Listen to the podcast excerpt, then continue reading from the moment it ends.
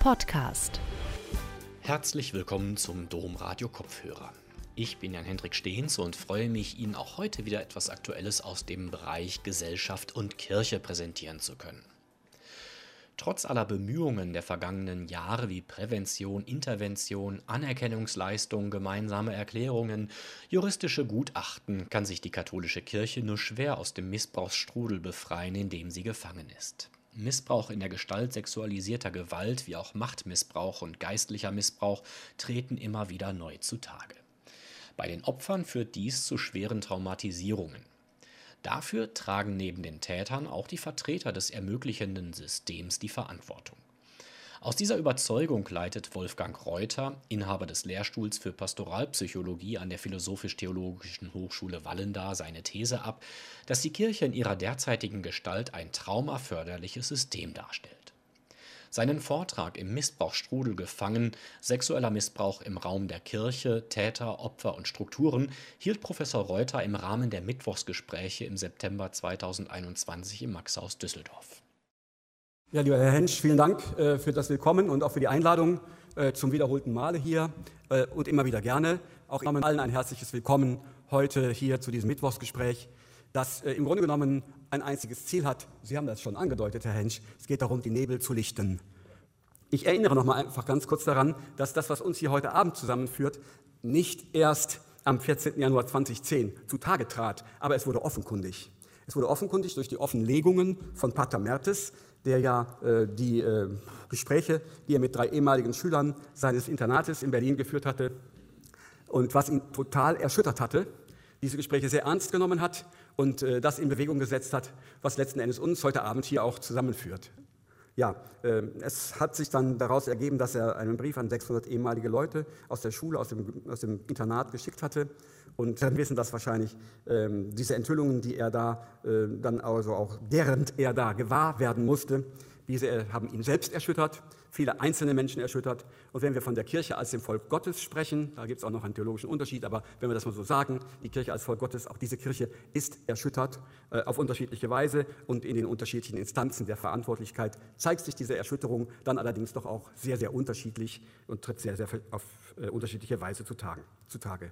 Was nach diesen elf Jahren einfach gilt und was nach diesen elf Jahren immer noch äh, so ist, ist eben dies, dass Konsequenzen ausstehen. Das heißt nicht, dass nicht schon auch viele Konsequenzen ergriffen worden seien. Natürlich haben die Bistümer, haben die Verantwortlichen, hat die Bischofskonferenz sich artikuliert. Natürlich haben sich die Betroffenen, die Opfer zusammengetan, haben sich organisiert, äh, haben große äh, Kreise von Sympathie äh, auch bewirkt und erwirkt, sodass ähm, äh, einiges ja auch schon wirklich zu unserem Bewusstsein hinzugetreten ist.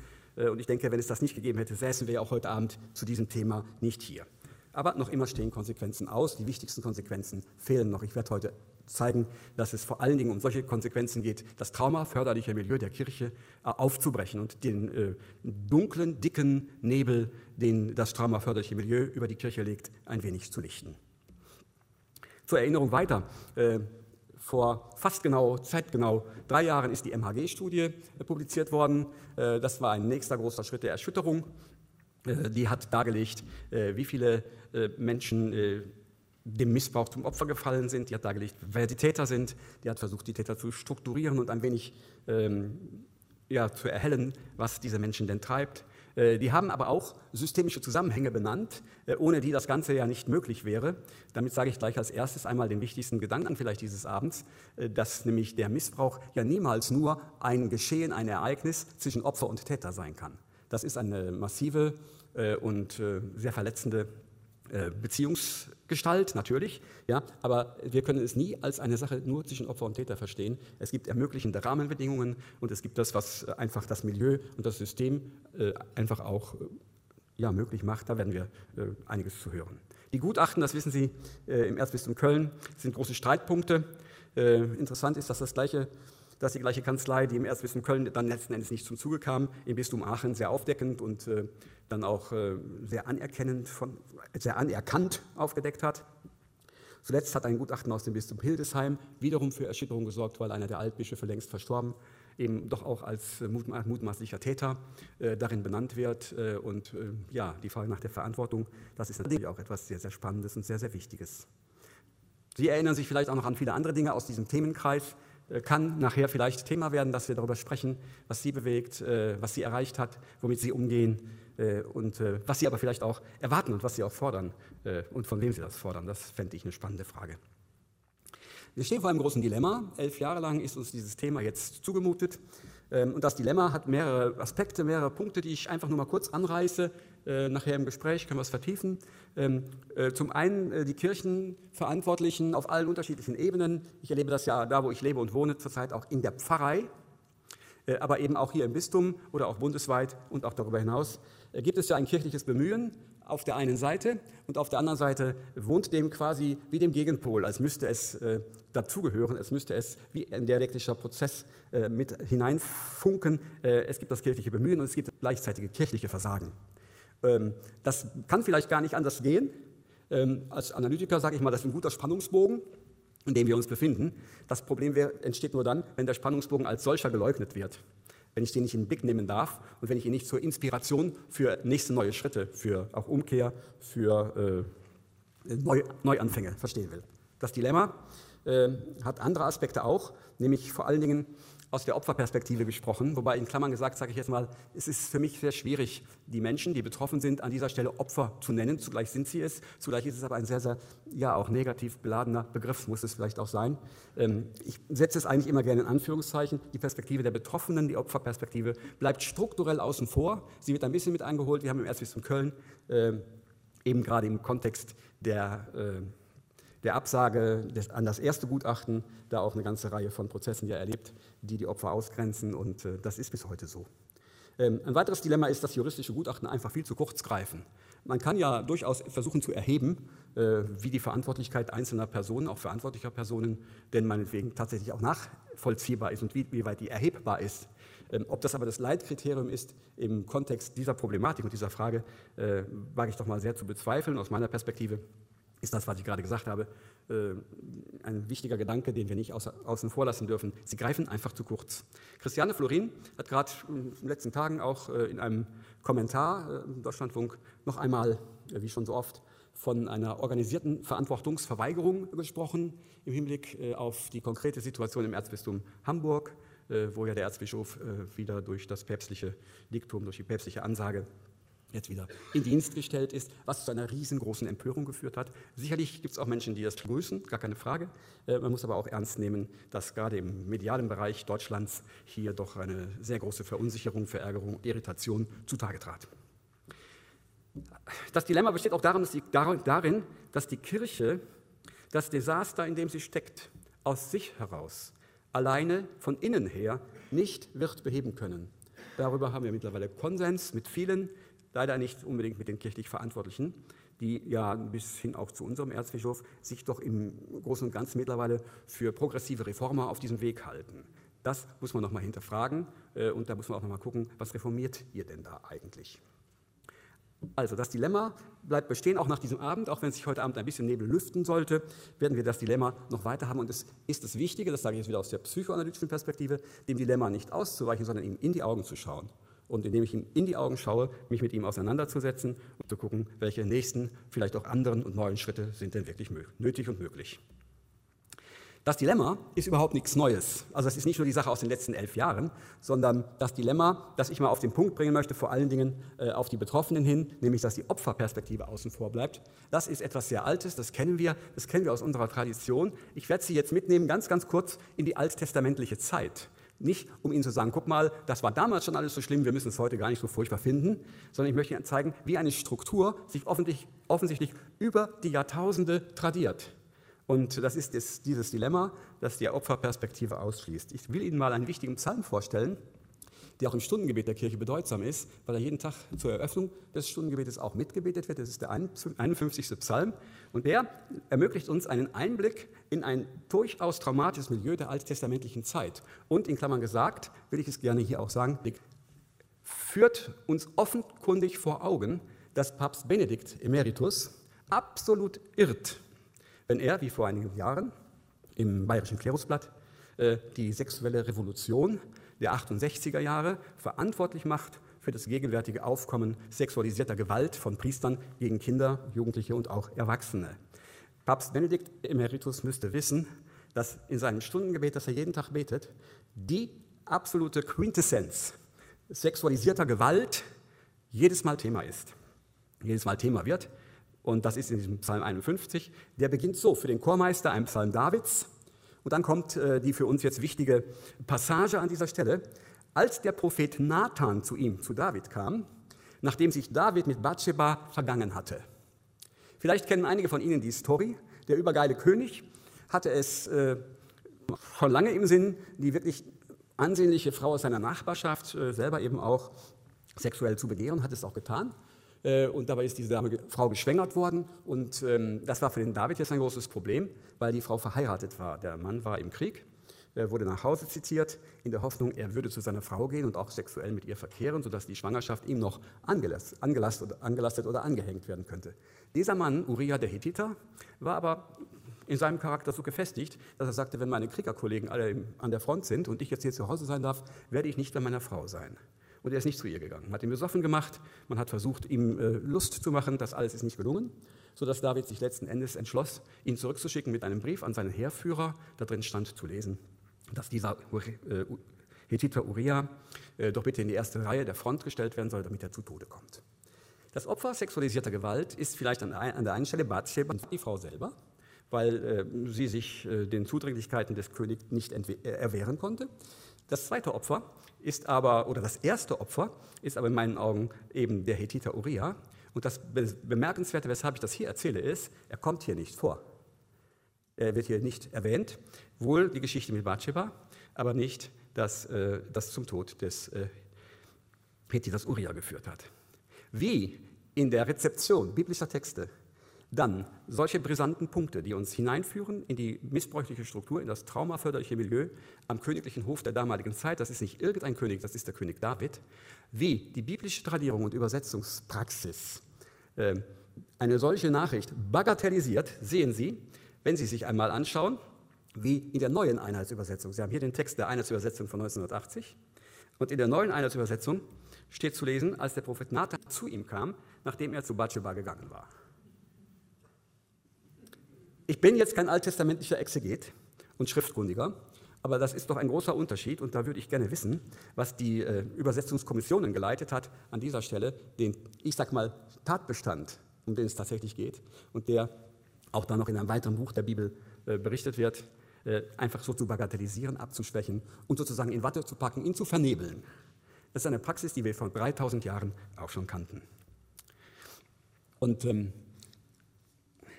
wenn man sagen will, äh, wenn Sie interessiert sind, wo Sie das finden können, äh, die Story zu diesem kleinen äh, Psalmvers finden Sie im zweiten Samuelbuch in den Kapiteln 11 und 12.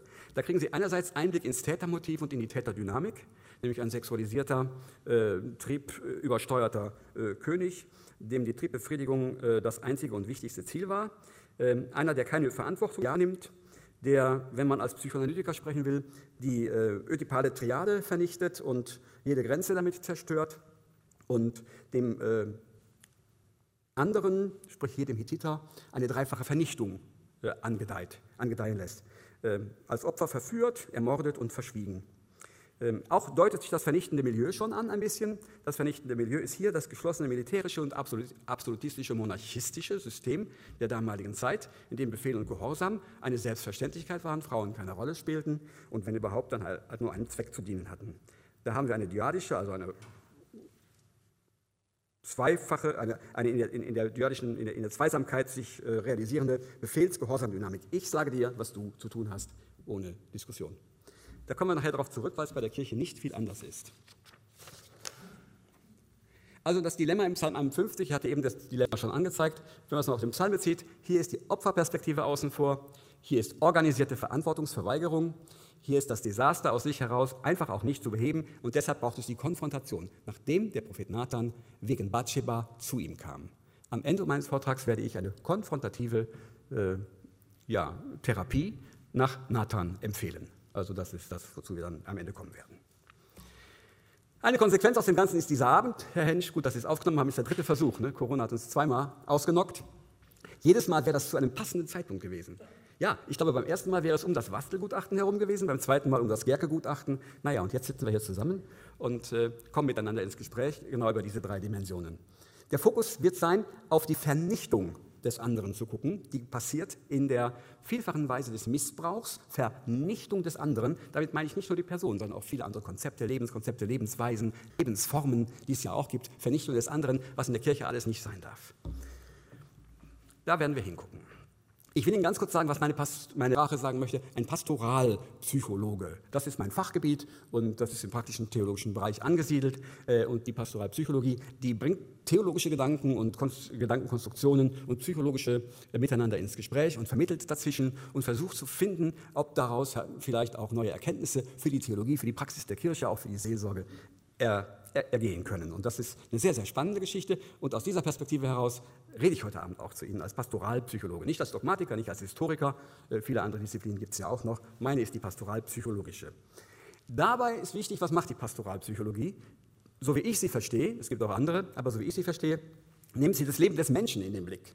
Und zwar mit zwei großen Schwerpunkten, die das Leben ausmachen. Das kennen Sie alle, das wissen Sie alle, das erleben Sie Tag ein, Tag aus, bei sich selbst, bei Ihren Partnerinnen und Partnern, bei Ihren Kindern, bei Ihren Eltern, erleben Sie das. Wie das Leben sich nämlich abspielt in Beziehung auf der einen Weise und in Entwicklung auf der anderen Weise. Das sind die beiden Motoren, die Leben vom Geburt an, nein, man muss fast sagen, äh, ja schon vom intrauterinen Lebensraum her äh, antreiben und bis in den Tod hinein und wiederum nein, vielleicht auch über den Tod hinaus, aus unserer Glaubensüberzeugung heraus gesprochen, äh, ist es tatsächlich auch so, dass das Leben in Beziehung und Entwicklung die beiden großen Motoren sind.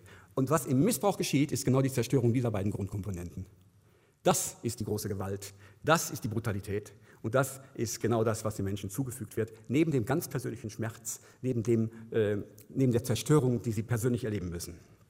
Von daher ist meine These, Machtmissbrauch und sexuelle Gewalt, sexuelle Gewalt, sexualisierte Gewalt müsste man eigentlich sagen, führen zur Vernichtung dieses Lebens in Entwicklung und in Beziehung. Das ist, die, das ist die, das, äh, die, die, die Spur und die Richtung, die wir in den Blick nehmen heute Abend.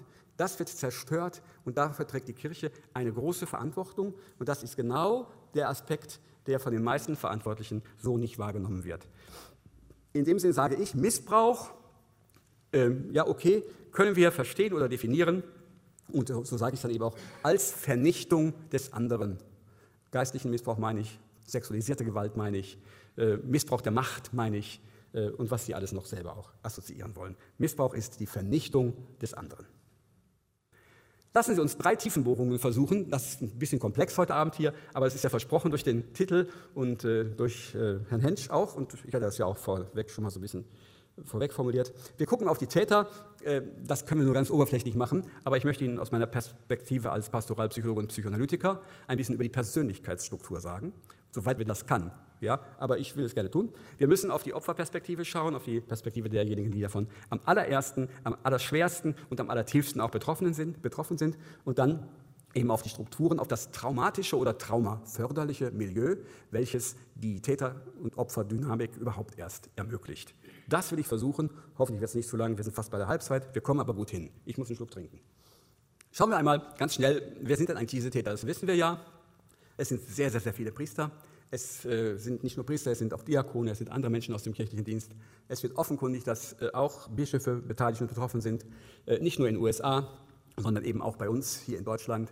Äh, jedes Mal ist das eine große Erschütterung, wenn das zutage tritt und zugleich finde ich es eben wichtig, dass es zutage tritt, dass es aus dem Verdrängten, aus dem Bereich, aus der Sphäre des Verdrängten äh, heraustritt, aus dem eher, aus, eher aus dem Bereich des Unbewussten uns bewusst wird, welche Macht der Zerstörung hier am Werk sind und wer sind die Zerstörer?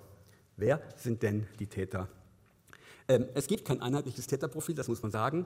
Äh, da sind die Menschen doch zu verschieden, sehr unterschiedlich. Man kann versuchen, es ein wenig auf ein paar Punkte zusammenzufassen, will ich gleich tun.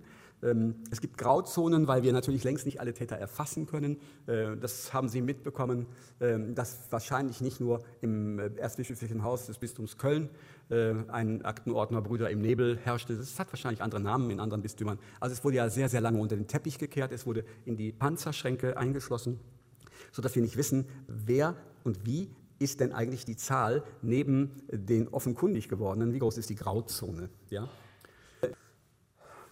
Wenn wir über Täter sprechen, ist es mir nochmal wichtig, äh, hier nochmal zu sagen, ähm, lassen Sie uns das nicht zu stark auf eine dyadische Beziehung hin äh, anschauen. Da müssen wir auch hingucken. Ähm, aber die sind alle äh, auch geschützt, getragen, gut abgefedert und abgepolstert von einem ihnen gegenüber sehr wohlwollend eingestellten System und Strukturen. Und das äh, ist eben wichtig, dass wir das auch gleich in den Blick nehmen.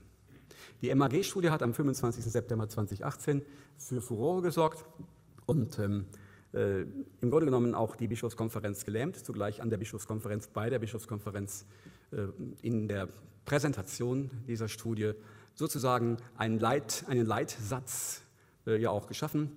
Die Frage von Frau Florin war ja die, ob angesichts der Offenlegungen in dieser Studie irgendeiner der Bischöfe den Gedanken an Rücktritt in irgendeiner Weise erwogen hätte. Und der damalige Vorsitzende der Deutschen Bischofskonferenz, Kardinal Marx, hatte ja keine andere Antwort als Nein. Ein einziges Wort. Ein einziges Wort, mit dem er das Interesse der anderen und damit das andere sofort zurückwies und vernichtete. Und so ist es ja bis heute fast geblieben.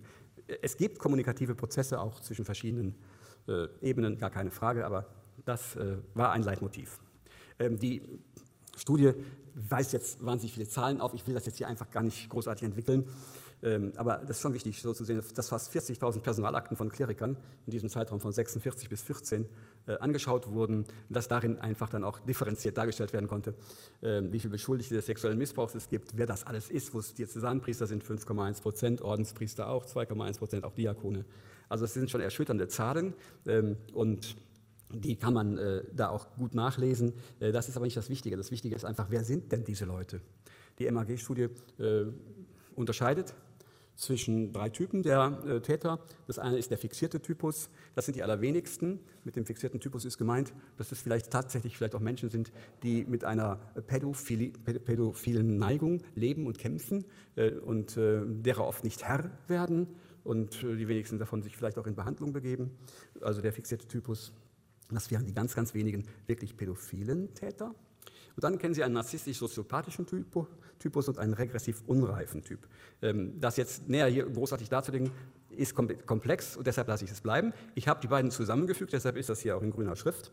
Der narzisstisch-regressiv unreife Typ, der sollte uns interessieren, weil der auch, wenn er nicht zu einem Sexualstraftäter wird, vielleicht gerade im kirchlichen Milieu und gerade im amtlich-kirchlichen Milieu anzutreffen ist, vorgefunden wird, das hat mit den Rekrutierungs- und mit den Ausbildungsmodalitäten und Kriterien zu tun, weil viele andere gar nicht erst gefunden werden. Von daher äh, müssen wir einmal ganz kurz hinschauen, was ist denn mit diesem narzisstisch regressiv unreifen Typus?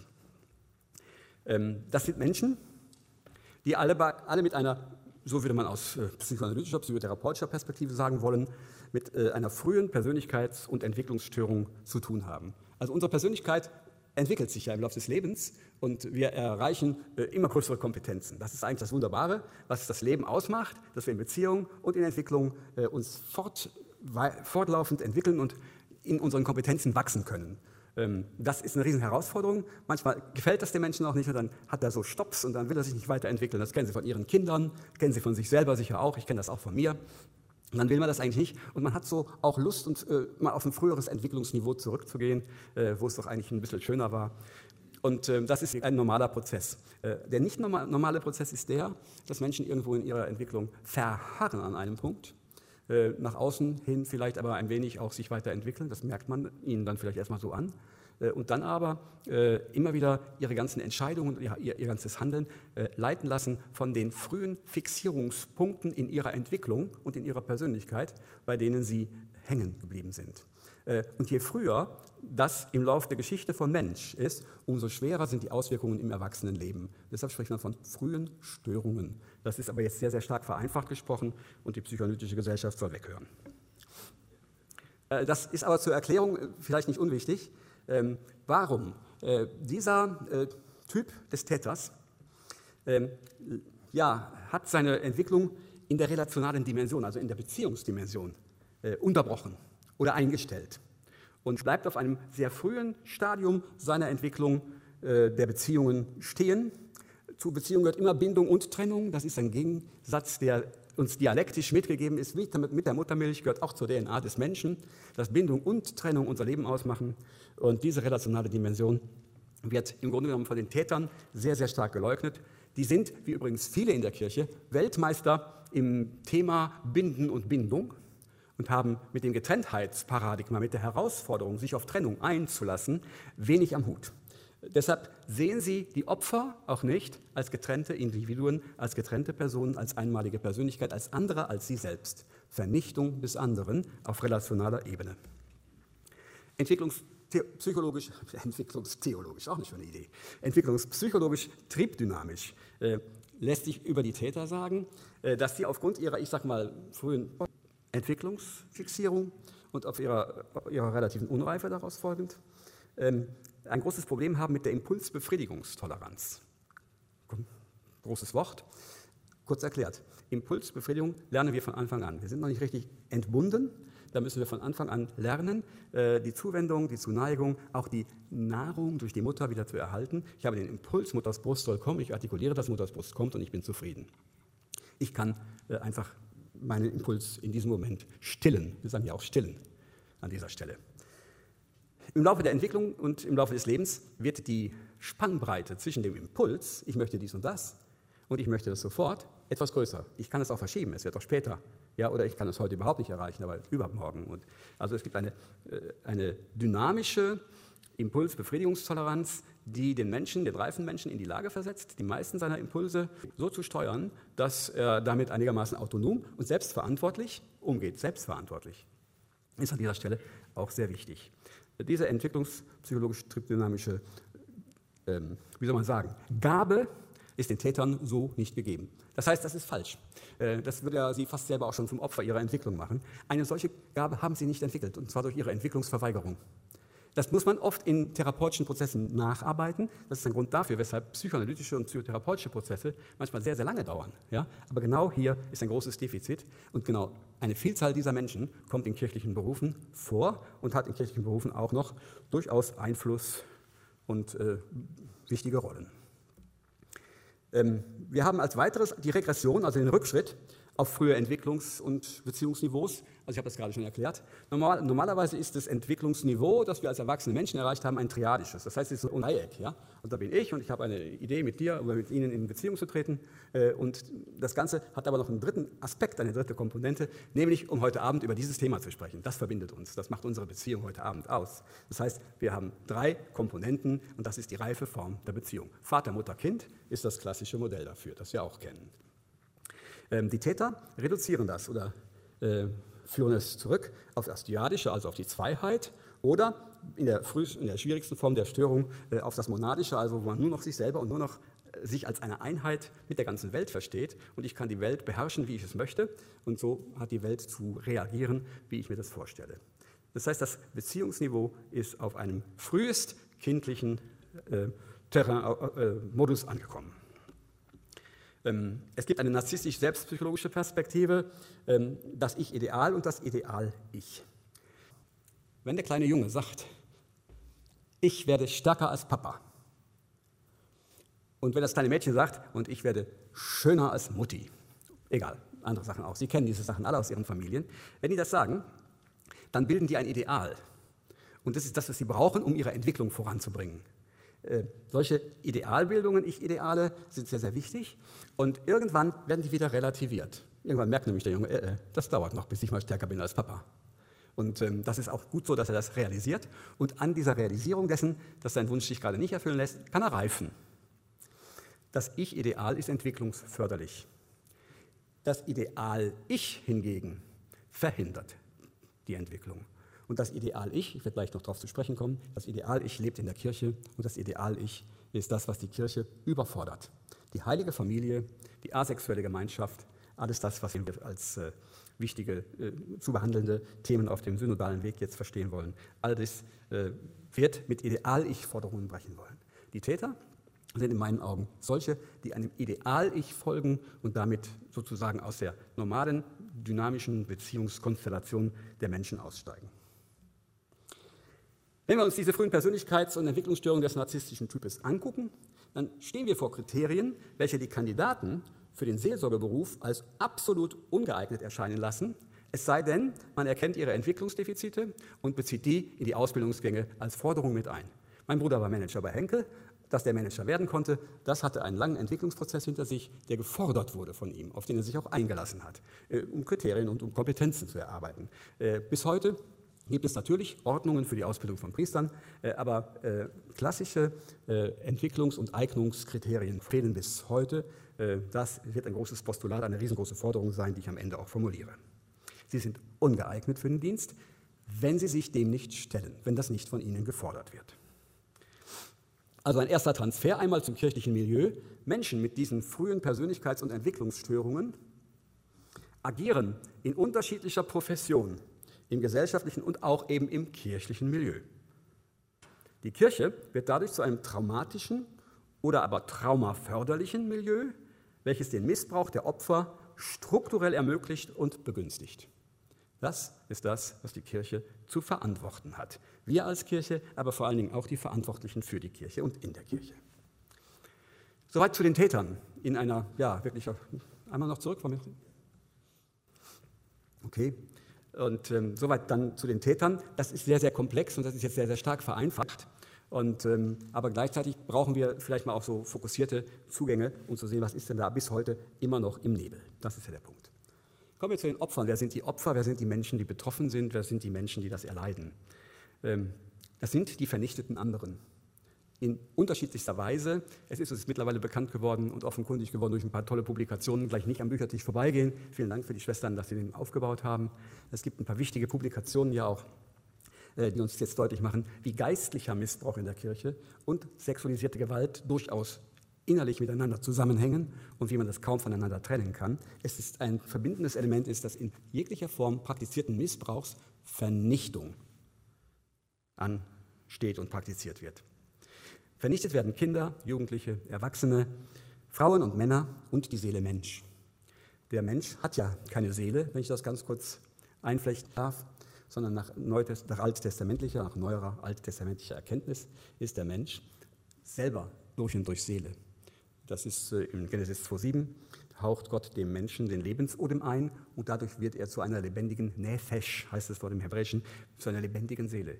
Ich habe keine Seele, ich bin die Seele. Ich bin die von Gott beseelte, von Gott beatmete, von Gott mit Lebenskraft ausgestattete, individuelle Persönlichkeit im biblischen Sprachspiel Seele genannt. Das ist Schöpfung, das ist Schöpfungsgericht, Schöpfungs, Schöpfungsgericht, Schöpfungsbericht pur. Ja, das heißt, die Missbrauchstat zielt nicht nur gegen diesen Menschen, der missbraucht wird, sondern sie zielt auch gegen den Schöpfer, der diesen Menschen mit seiner ganzen Lebenskraft beseelt hat und beschenkt hat. Das ist auch ein Opfer. Die Opfer werden vernichtet durch Machtmissbrauch, durch sexualisierte Gewalt, durch spirituellen Missbrauch, durch unangemessene Grenzsetzung, Grenzverletzung und Grenzüberschreitungen. Das ist ein großer Komplex. Unangemessene Grenzsetzung. Ich erzähle Ihnen von einem Kaplan, der äh, äh in besonderer Weise dazu neigte, mit den jungen Messdienern seiner Gemeinde ähm, Sport zu machen. Äh, der hatte selber mal irgendwann Judo gemacht, jetzt machte der auch Judo und lud seine Messdiener dazu ein, mit ihm im Keller auf der Matte doch Judo zu machen. Äh, mit Sicherheit ist da niemals ein sexualisierter Übergriff erfolgt bei diesem Judo, aber es ist eine Form der Machtanwendung und der Grenzverletzung und der unangemessenen Grenzziehung, äh, weil hier wäre es durchaus angezeigt, wenn der mit seinesgleichen, mit Männern, Männern aus dem Sportverein oder seiner eigenen Generation diesen Sport betrieb, aber nicht mit 14-, 15-Jährigen. Also das ist nicht nur die Form des vollzogenen sexualisierten Aktes, sondern wir befinden uns hier in einem riesengroßen Nebelsumpf. Nebelsumpf. Ähm, die Opfer erleiden eine vielfache Vernichtung. Einmal durch die Tat selber, das ist ganz klar. Das ist brutalste, gewaltvollste ähm, ja, Vernichtung, ich kann kein anderes Wort dafür finden, äh, die diesen Menschen zugemutet wird und die von den Tätern praktiziert wird. Hinzu kommt aber ihre Exkommunikation. Wir haben das mittlerweile durch viele Berichte dass es so ist, dass äh, tatsächlich ja diejenigen, die das beklagen und da die das anklagen, von ihren El Eltern, von ihren Angehörigen, von Gemeindemitgliedern, von äh, anderen Geistlichen ja eben auch sozusagen massiv gedrängt und bedrängt werden, das nur ja nicht reinzubringen. Wiederum die Vernichtung des anderen, die Vernichtung der Erfahrung dieses Missbrauchs. Und die Exkommunikation, das heißt der Ausschluss aus der Gemeinschaft, wenn du es nur ja veröffentlichst. Wir haben das Verschweigen der Opfer, was eben zu ihrer vielfachen Vernichtung beiträgt. Wir haben die Bagatellisierung der Tat, das kann ja mal passieren. Nein, ja, da muss man ja auch mal Verständnis für haben. Das sind ja diese Worte, die auch oft fallen. Ja, und äh, er macht es ja auch nicht wieder. Hat er mir ja versprochen, so sagen Bischöfe dann. Ähm, das sind die Bagatellisierungen der Tat. Die Vernichtung geschieht auch durch Prozessordnungen, gerade auch durch die kirchlichen Prozessordnungen, äh, in denen sich die äh, Betroffenen, die Opfer, abermals entblößen müssen, wenn sie zu ihrem Recht ist. Ist das nächste auch schon die Verweigerung angemessener Anerkennung, trägt weiterhin zur Verstärkung und zur Vertiefung des Opferstatus bei äh, und eben der Täterschutz, äh, nicht nur in Täterorganisationen, aber eben gerade auch in den Täterorganisationen selber. Wobei das ja langsam nachlässt, weil wir eine klare Sensibilität dafür empfinden, das kann ja so nicht weitergehen. Also der Täterschutz ist, glaube ich, am meisten im Moment gefährdet. Äh, und äh, auch auf Seiten der kirchlich Verantwortlichen ist ja äh, viel beteuert, dass das jetzt tatsächlich also auch so nicht mehr wird fortgesetzt werden können, wie es über Jahrzehnte aber praktiziert worden ist. Was erleiden die Opfer? Ähm, das kann niemand sagen, das kann ich auch nicht sagen. Das glaube ich, das können die Menschen nur, wenn sie es überhaupt zum Ausdruck bringen wollen, was aber sehr, sehr schwer für sie ist. Äh, wenn sie es überhaupt zum Ausdruck bringen wollen, müssen sie es selbst zum Ausdruck bringen, selber artikulieren. Aber wenn man es vielleicht versucht, äh, mit etwas Distanz und mit sehr, sehr großem Respekt vor dem, was ihnen da widerfahren ist, mit, mit, sehr, sehr, großem, mit, mit sehr, sehr großer Achtung vor ihrer Würde, muss man vielleicht doch sagen, da sind ja vielleicht drei Dinge zu benennen, äh, die vielleicht alle zusammenspielen. Einmal ist es ja so, dass das Trauma der Opfer nicht nur die Verletzung des Körpers ist, die den Menschen zerbricht, oder die Verletzung damit einhergehend eben der Seele Mensch. Körper und Seele sind eins. Das ist schon ein großer Teil dessen, was sie dort erleben und erleiden. Aber zugleich wird ja die Stellung jedes einzelnen Betroffenen, jedes einzelnen Opfers in dieser Welt, in seiner Welt auch, ja, in der er ja lebt, in der er sich zurechtgefühlt hat, in der Welt, in der der Täter ja vielleicht eine wichtige Rolle gespielt hat. Dies alles muss man ja mitbedenken. Also seine Stellung in der Welt wird bis ins tiefste Innere hinein erschüttert, so dass wahnsinnig viel zusammenbricht, was ihm Halt gab, was ihm ein Fundament war, auf dem er sich bewegen konnte. Das alles ist zerstört, vernichtet. Vernichtung des anderen. Und damit ist letzten Endes seine Person und als Theologe sage ich nochmal, seine Seelenwürde, seine Seelenwürde zerstört und ausgelöscht. Äh, es wurde mehrfach von Seelenmord gesprochen, viele haben das Wort in den Mund genommen. Ähm, ich finde, das trifft es noch gar nicht richtig. Also das ist ja auch sehr brutal, äh, es ist ein Aspekt davon. Aber wenn die Würde eines Menschen wirklich voll und ganz äh, zerstört wird, dann hat das nochmal eine andere Dimension, zumal mit dem Mord wäre alles zu Ende. Dieser Mensch muss mit all dem, was er da erleidet und was er erlitten hat, muss er ja weiterleben. Das ist die Innensicht, so wie ich es vielleicht am liebsten verstehen möchte. Die Opfer, damit bin ich mit den Opfern dann auch soweit fertig. Die Opfer sind Opfer von Tätern, gar keine Frage, als erstes. Sie sind aber zugleich Opfer des umgebenden Milieus, welche das irgendwie, welches das irgendwie auch mitträgt welches es möglich macht, welches bagatellisiert, welches das Leiden aus der Welt geschaffen haben will, welches das Leiden leugnet, das umgebende Milieu als der Raum, in dem alles geschehen kann. Und das umgebende Milieu braucht dringend konfrontative Therapie, damit genau diese Wirkmacht des Milieus aufgehoben wird. Und sie sind Opfer von den ermöglichenden Strukturen und Systemen, die organisiert sind im ja, kirchlichen Raum durch äh, viele, viele Faktoren, die sich eben auch in Generalvikariaten, in den Abläufen dort zeigen, aber eben auch äh, in den hierarchischen, monarchistischen Strukturen. Ich komme darauf noch zu sprechen. Die Opfer erleiden die Taten in diesem großen Kontext. Und von daher ist es eben wichtig, dass wir neben Täter und Opfer die Strukturen in den Blick nehmen. Und diese Strukturen, die sind das unheilvolle, äh, die sind der unheilvolle Boden, auf dem all das, wovon ich gerade schon spreche, überhaupt erwächst und äh, sie sind eine Grundlage der Ermöglichung all dessen. Deshalb sage ich, der alleinige Blick auf die Täter-Opfer-Dynamik genügt nie. Wir hatten zuletzt vor 14 Tagen hier eine Veranstaltung mit Verantwortlichen aus Pfarrgemeinderäten und Kirchenvorständen. Da haben wir längere Zeit darüber gesprochen, äh, ob es nicht eigentlich doch eher eine Sache zwischen Täter und Opfer ist, zwischen zwei Menschen. Ähm, das ist immer auch so eine Sache, aber die spielt sich ab in einem Kontext, den wir nicht außer Acht lassen dürfen. Deshalb sind die Strukturen und das traumatische Milieu mir so wichtig. Äh, und in meinen Publikationen äh, läuft es immer wieder darauf hinaus, das auch deutlich zu machen. Werbeblock, das schwarze Buch äh, hinten, beinhaltet diesen Beitrag oder diesen Artikel, diesen Gedankengang.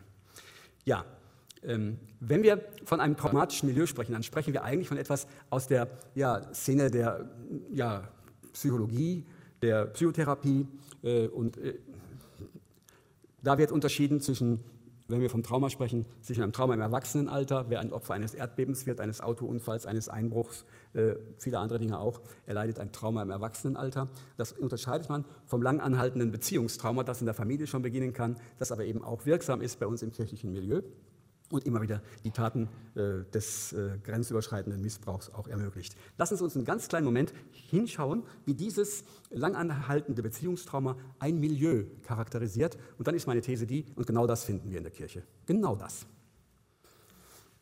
Man muss das Beziehungstrauma erstmal dreifach unterscheiden. Da ist der Prozess der Traumatisierung, das ist der Akt. Der Akt der Verletzung, der Akt der Zerstörung, der Akt des Übergriffs, der Grenzleugnung, das ist der Akt der Gewalt, das ist der Akt der Befriedigung des Täters, das ist der Akt des äh, Ausschlusses der Alterität, also des Andersseins des Täters, des Opfers.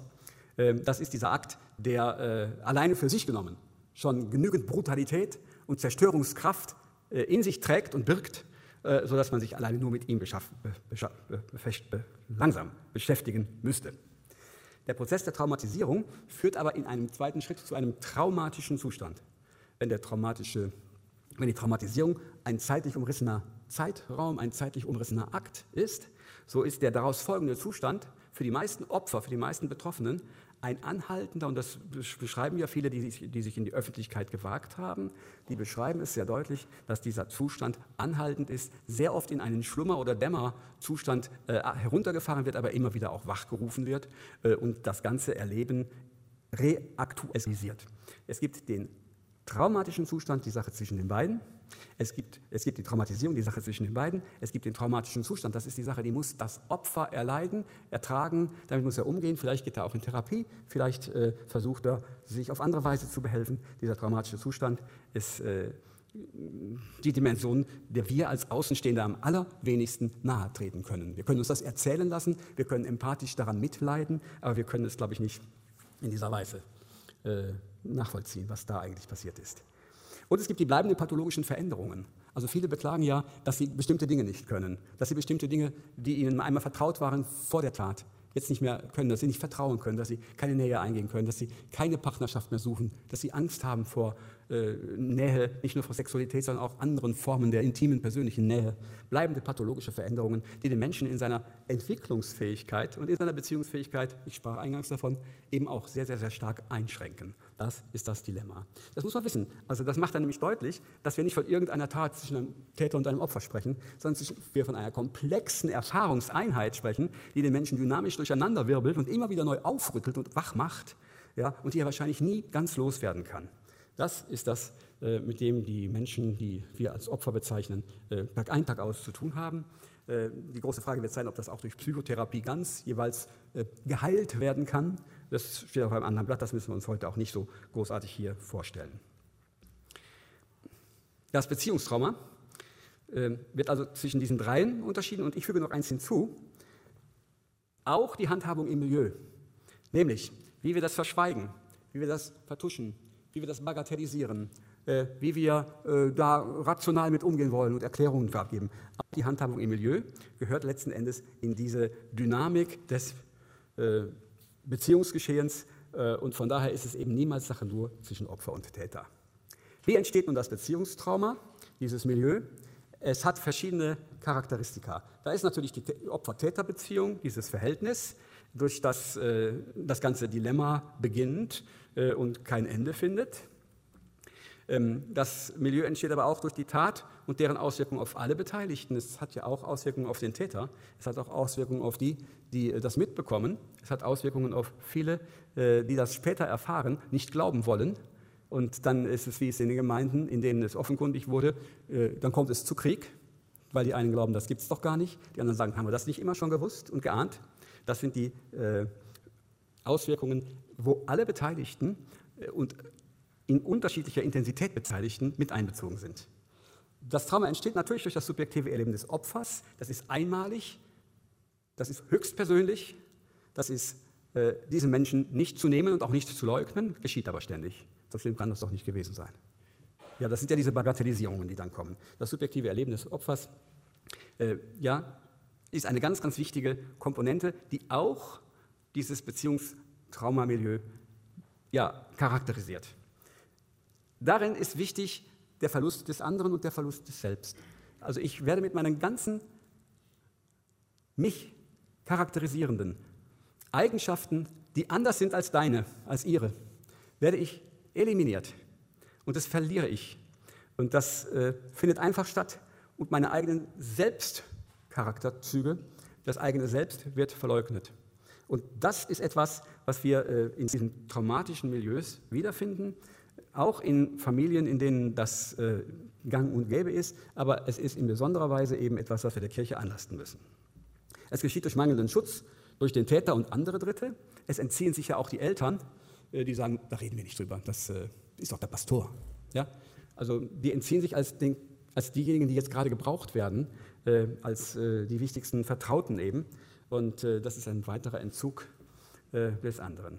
Verleugnen, verschweigen, das haben wir jetzt schon mehrfach gehört. Aber es geschieht ja auch teilweise über Generationen hinweg. Über Generationen hinweg. Wir waren eben vor 3000 Jahren in der Zeit des König David.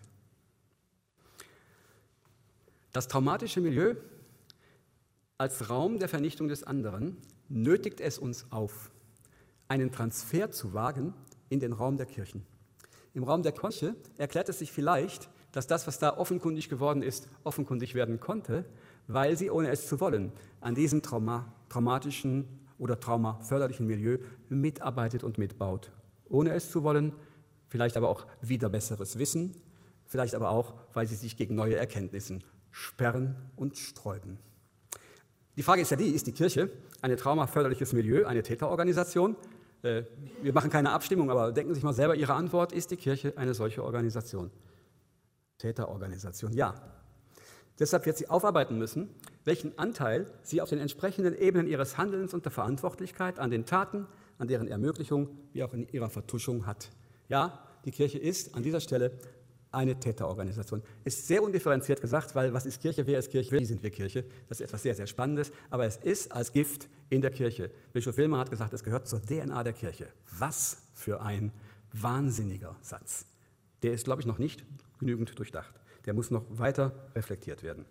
Nein, das Volk Gottes die einzelnen Christinnen, die sich auf Gemeindeebenen oder wo auch immer, auch bis in die Diözesanräte und wo immer auch sie sich äh, verantwortlich fühlen, die sich engagieren, die einzelnen Christinnen, auch Seelsorgerinnen und auch Bischöfe, dürfen nicht in Sippenhaft genommen werden. Wir müssen auch gucken, wer von denen ist denn vielleicht auch da und äh, auf dem Sprung zu ersten neuen Schritten. Und ich denke mal, dass wir, das ist mein analytischer Standpunkt, das Ja und das Nein mitdenken müssen. Warum? Damit wir auch selbst in der Dynamik und in der Spannung zwischen diesen beiden Polen uns nochmal selber positionieren. Was ist denn jetzt als nächster Schritt eigentlich dran? Die Kirche vernichtet meines Erachtens den anderen und das andere, wie aber auch sich selbst durch Spaltung und Vernichtung eben. Und welche Spaltungen das sind, das ist jetzt mein letzter Gedanke. Die sage ich Ihnen noch, das sind sechs Stück und dann können wir loslegen mit der Diskussion, Gegenrede und Unterstützung. Die erste Spaltung ist ideal und real. Ich habe eben schon davon gesprochen. Da ist das Selbstbild der Kirche. Das über 2000 Jahre gepflegte Selbstbild der Kirche, das in Idealbildern sich teilweise konstituiert, das äh, die Selbstorganisation der Kirche dann aber auch äh, in besonderer Weise fördert. Ähm, das Bild der heiligen Familie, die in einem Reinheitsideal gehalten äh, über vielen Ehebetten hängt oder hing. Und ähm, das Bild der heiligen Familie, welches äh, nicht nur eine asexuelle Familiendynamik insinuiert, äh, sondern eben auch ein asexuelles Priesterideal mit sich brachte, eine Sexualmoral, an die sich keiner hält, ja, die aber immer noch Gültigkeit hat. Das ist ja eine spannende Frage. Spaltung zwischen Ideal und Real. Spaltung Frauen und Männer muss ich nicht viel zu sagen. Das hat auch mit Sexualfeindlichkeit, mit Teilhabeausschluss zu tun. Ja, und hier ist die große und spannende Frage, äh, wollen wir uns den äh, Plausibilitäten der, äh, des kirchlichen Lehramts einfach nur unterwerfen, indem wir sagen, ja, wenn der Papst Johannes Paul II. das vor vielen, vielen Jahren schon verboten hat, darüber nachzudenken, dann denken wir auch nicht mehr darüber nach. Oder aber darf das, was im, im, im Volk Gottes da ist als Glaubenssinn, nämlich dass es überhaupt keinen Grund dafür gibt, Frauen von irgendeinem Amt auszuschließen, dass das, was da ist zwischen den Menschen, dass wir das auch endlich zum Thema machen.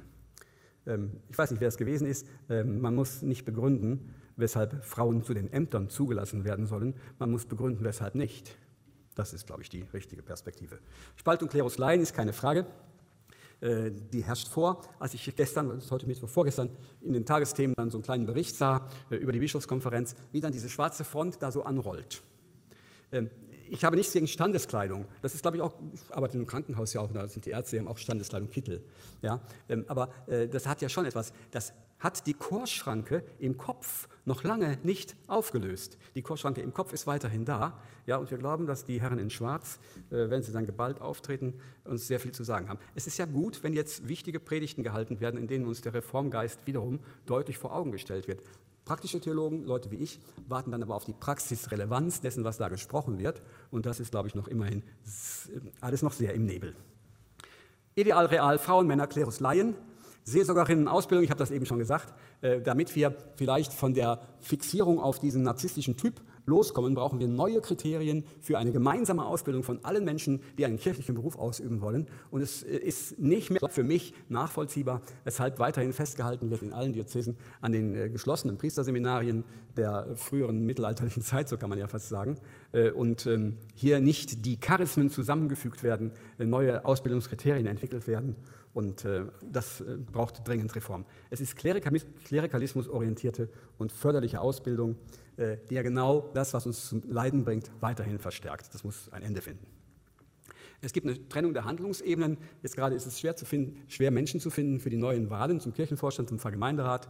Äh, Menschen ahnen immer mehr, dass auch das missbräuchlich ist, dass sie nämlich äh, hier zu bestimmten Aufgaben herangezogen werden sollen, gar keine Frage, aber dass äh, für die Realisierung dieser ihrer Aufgaben ihnen das Recht nicht zur Verfügung steht. Das ist ein großes Problem. Und das bewirkt eben eine Trennung kirchlich-pastoraler Handlungsebenen, äh, die in den Klerikalismus wieder hineinmünden. Ich kann nichts machen als Pfarrgemeinderat, wenn mein Pfarrer das nicht will. Spaltung 6 ist die Frage nach der Gedanken- und Redefreiheit in der Theologie und im Volk Gottes. Äh, da ist äh, immer noch eine riesengroße Schere im Kopf der Institution wirksam. Viele junge Kolleginnen und Kollegen, die sich habilitiert haben, haben keine Aussicht und keine Chance auf eine kirchliche Lehrtätigkeit, weil sie den Kriterien nicht entsprechen. Äh, und es verwundert nicht, dass das ausgerechnet im Fach der Moraltheologie so der Fall ist. Das sind die Spaltungen nochmal. Ich komme zum Fazit. Die Aufrechterhaltung dieser Spaltungen in der Kirche vernichtet ihre Glaubwürdigkeit. Sie vernichtet das der christlichen Urkunde entsprechende Miteinander in der Verantwortung für das Leben der Kirche und ihre Praxis. Sie vernichtet jede Menschsein immanente Andersheit und Fremdheit. Das alles wird aus der Welt geschaffen Differenzen werden vernichtet zwischen Geschlechtern, zwischen Alter, zwischen Neigungen. Es werden Grenzen vernichtet und übergangen, nicht eingehalten. Ich halte es da mit einer amerikanischen Analytikerin, Darlene Ehrenberg, die hat die Psychoanalyse als Prozess versucht zu definieren sie sagt, und das beziehe ich auf die Seelsorge, die sagt, ich sage jetzt mal Seelsorge, Seelsorge ist eine Begegnung an der intimen Grenze der Beziehung eine Begegnung an der intimen Grenze der Beziehung. Und dann äh, definiert sie die intime Grenze der Beziehung. Maximale Annäherung bei optimaler Abgrenzung. Maximale Annäherung bei optimaler Annäherung. Für uns alle das Lebensproblem. Für uns alle das Problem, immer wieder uns in diese Dynamik hineinzufinden. Aufrechterhaltung dieser Spaltung in der Kirche vernichtet zuletzt die Auseinandersetzung mit der Sexualmoral, mit sexuellem Reifen als Entwicklungsprozess. Auch das ist dringend erforderlich. Übrigens, das ist ja im Volk Gottes längst passiert. Ein heilsamer Ausblick. Gibt es denn Möglichkeiten auf Zukunft hin? Ich habe hier eine lange Liste. Ich gehe die jetzt einfach nur ganz schnell durch. Das zeigt aber eigentlich nichts anderes an als das, was alles schon diskutiert wird. Was auf dem äh, mit der Synode miteinander diskutiert wird, was in den diözesanen Gremien miteinander diskutiert wird. Es geht einmal darum, dass wir vermitteln zwischen Alterserfahrungen, Erfordernissen der Zeit und der biblischen Urkunde, weil wir dann zu einer anderen Praxis kommen, zu anders praxisrelevanten Themen finden werden. Es geht um eine Reform von Strukturrecht und Idealen innerhalb der Kirche. Ähm, das ist eine ganz spannende Frage, ob das Kirchenrecht die absolute Norm allen kirchlichen Handelns sein muss. Es geht darum, Pluralität in den Formen, Gestalten des Kircheseins und Kirchewerdens festzulegen zuzulassen. Es geht um gemeinsame Ausbildung aller pastoralen Dienste. Es geht die Gleichheit von Frauen und Männern. Alles, was ich gerade gesagt habe, äh, ist im Grunde genommen äh, das, was uns in eine heilsame, nebelfreie Perspektive führen kann, wenn wir diese Themen endlich ernst nehmen, wahrnehmen und uns nicht entziehen und entreißen lassen von ein paar wenigen kirchlich Hochverantwortlichen, äh, die glauben, in dieser Sache hätten wir als Gemeindechristen, als Volk Gottes nicht mitzureden. Ausweg aus dem traumatischen Milieu der Kirche. In der biblischen Urkunde ist es die konfrontativ-prophetische Traumatherapie nach Nathan, nachzulesen im zweiten Samuelbuch 12, äh, 1 bis 15. Da steht es drin, wie der den David konfrontiert, auf welche kluge Weise er das macht und wie er ihn in die Verantwortung nimmt und zur Umkehrtervention von innen, auf jeden Fall auch von innen, aber die reicht nicht. Wir brauchen eine ebensolche Intervention von außen. Das muss die Kirche sich endlich erlauben. Da stehen wir immer noch am Anfang. Vielen Dank für Ihre Aufmerksamkeit. Steht hier herzlichen Dank. Domradio Kopfhörer. Weitere Informationen finden Sie auf domradio.de.